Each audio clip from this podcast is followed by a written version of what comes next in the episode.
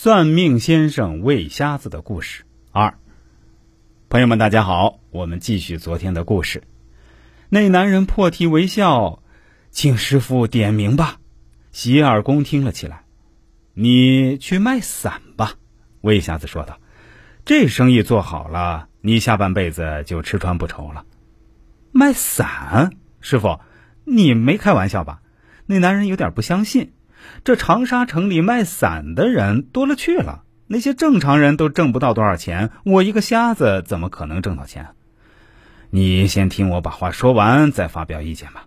魏瞎子又说道：“普通的雨伞肯定生意不好做，现在大家普遍用的都是油纸伞，这种伞使用寿命短。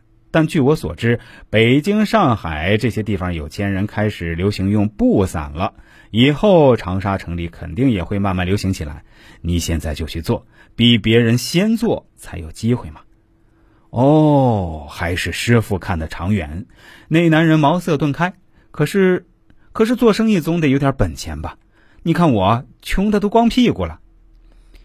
哎，这些钱你拿去。魏瞎子从怀里掏出几个袁大头，不够的话你再过来。够了，够了，足够了。那男人接过袁大头，兴高采烈的回去开伞店了。话说，这男人后来还真的就靠着这家比别人先开一步的布伞店养活了一家老小，而且生活还在普通人之上，供养了几个小孩读完高中，这在那个时代里是相当了不起的大事儿。当然，这是后话。现在我们再回过头来说魏瞎子。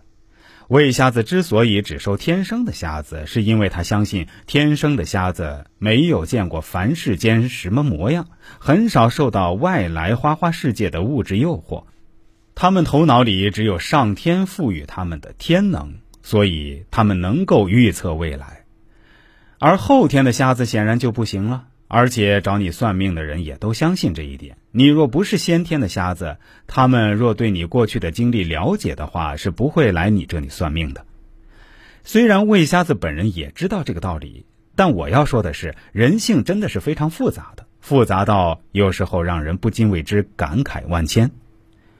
魏瞎子发财后，就在长沙最繁华的地段买了几套大房子，还娶了个如花似玉的老婆。虽然他本人看不到，但听到大家都这么说，他知道大家都没骗他。而且大家都说这魏瞎子就是命好，他那媳妇儿长得漂亮不说，里里外外还真是把好手，还能说会道，人缘好。更重要的是，他还为瞎子生了个可爱的胖小子，也不知道这魏瞎子是哪辈子积来的德。大家越这么说，魏瞎子心里越像是压了一块大石头一般闷得慌。其实每个瞎子心里都会有遗憾，这种遗憾是与生俱来的。哪怕你给他再多的钱、再多的美女，他的这块心理阴影都没办法弥补。